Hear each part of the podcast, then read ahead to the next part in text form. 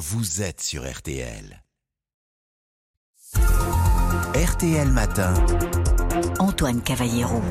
8h24 euh, sur RTL et nous sommes en ligne avec euh, Frédéric Kretz, chef pilote de Canadair. Bonjour. Bonjour. Alors vous rentrez de Grèce, vous venez euh, d'intervenir hein, sur ces incendies terribles qui, qui, ravagent le pays. La Grèce a en effet activé le mécanisme de protection civile de l'Union européenne. Mhm. Vous, vous revenez, vous rentrez avec quelles images en tête Ah bah, des, des surfaces ravagées, des, des surfaces lunaires brûlées sur des, sur des milliers d'hectares en fait. On, on- on les a tous vus, hein, ces, ces images, ces, ces brasiers impressionnants, ces habitants, ces touristes qui ont dû fuir. Qu'est-ce que, qu'est-ce que ça fait de se retrouver au-dessus de ce terrible spectacle de ces flammes?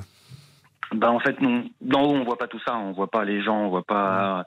Nous, on voit notre notre front de flamme, euh, notre objectif qui est donné par par notre chef des opérations de secours, et, et voilà, on est en plein dans notre métier en fait. on, on imagine aussi euh, l'émotion au sein de tous les pompiers de tous les pays lors du crash de, de ce Canadair grec sur l'île 2B euh, la semaine dernière. Est-ce que ça vous a touché, vous, euh, personnellement? Touché personnellement, oui, bien sûr. C'est toujours des images qui sont qui sont glaçantes à Mhm. voir. Mais après, c'est le métier en fait. Oui, c'est la, la dangerosité du, du métier. On imagine que les images ont été terribles. Euh, pour vous, euh, évidemment, comment, euh, comment vous vous êtes préparé pour partir là-bas, pour partir en, en Grèce? Quand on vous appelle, pour, on vous dit, allez, c'est parti, vous, vous partez direction Athènes, qu'est-ce que vous vous dites? Bah en fait, ça fait partie de- du métier d'alerte qu'on fait. Si le matin, je suis parti pour aller prendre mon alerte sur Nîmes et en cours de route, on m'a appelé pour me dire qu'en fait, bah, je travaillerai pas sur Nîmes ce jour-là, j'irai sur euh, sur Athènes euh, pour euh, pour aller sur les feux en Grèce. Et vous êtes resté combien de temps sur place? On est resté euh, une, petite semaine. On est parti le mardi 18 et on est rentré le euh, le dimanche soir. D'accord. Et, et comment, comment ça s'est passé sur place? Est-ce que vous pouvez nous raconter quelle était votre mission concrètement? Comment vous êtes intervenu sur les feux? Eh ben, sur place, on est mis à disposition d'un équipage grec. On n'a pas la souveraineté d'aller faire des vols tout seul et d'agir tout seul sur des feux en Grèce. On est forcément euh, obligé de suivre un, leader grec, un avion grec qui est devant nous, qui fait tous les contacts radio avec le, les pompiers au sol, qui obtient les objectifs et les autorisations, et nous on le suit derrière à imitation.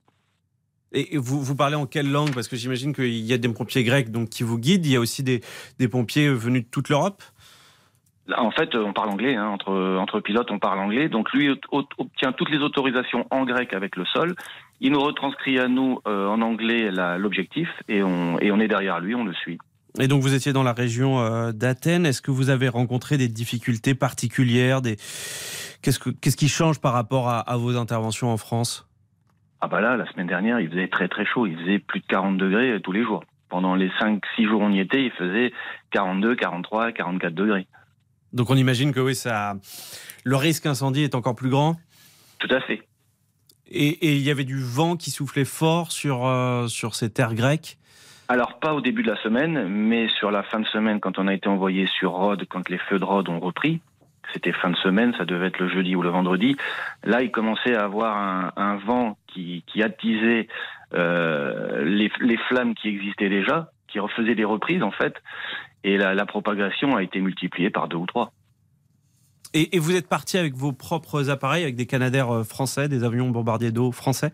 Oui, tout à fait. On est parti avec deux. Le mécanisme européen, en fait, euh, le, le pays demandeur émet sa demande à, à l'Europe, qui l'Europe retranscrit au pays, et les pays, en fonction des risques qu'ils ont sur euh, chez eux, décident ou non de se délester de deux avions en général. Donc là, pour le coup, on est parti à deux Canadair, plus un Beach, un avion de liaison.